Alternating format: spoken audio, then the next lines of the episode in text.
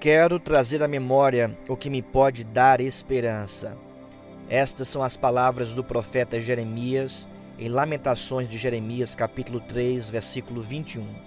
O profeta Jeremias passou por tempos difíceis e para nós entendermos o peso dessa palavra de esperança, se faz necessário olharmos para a história. A nação de Israel tinha sido dividida em dois reinos, Israel do Norte e Israel do Sul. Israel do Norte, por causa da sua desobediência, foi disciplinada por Deus e foi destruída pelo Senhor. Israel do Sul, conhecida como Judá, que tinha por capital Jerusalém, também estava trilhando os mesmos passos de desobediência. Deus então levanta o profeta Jeremias para profetizar contra este povo, dizendo que eles deveriam se arrepender, abandonar os seus pecados e voltar-se para o Senhor. Infelizmente, o povo não deu ouvidos à voz do profeta. Então Deus enviou a Babilônia para disciplinar e destruir Judá, Jerusalém, e houve muita assolação e muita lamentação. Nesse tempo difícil estava ali o profeta Jeremias, que não apenas profetizou, mas vivenciou o cumprimento de suas promessas.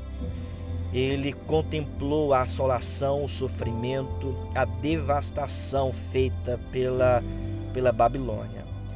Em um tempo de crise, em um tempo difícil, ainda assim, o profeta Jeremias olhou para o Senhor, olhou para o alto e disse: Quero trazer à memória o que me pode dar esperança.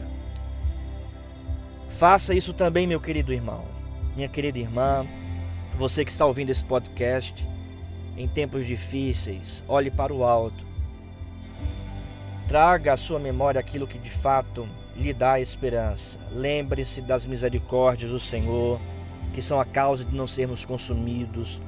Lembre-se que grande é a fidelidade de Deus e suas promessas jamais falharão. Lembre também que o Deus, ele está perto de nós e nele nós temos sossego e paz para a nossa alma. Lembre também que o Senhor é bom e certamente vai intervir na nossa vida, na nossa família, na nossa cidade, em nosso país. Creia em Deus, lembre-se do Senhor e que o seu dia seja repleto de esperança na, convic na convicção que de fato temos no Evangelho de Cristo. Que Deus te abençoe, que você possa viver cheio da esperança que há em Cristo.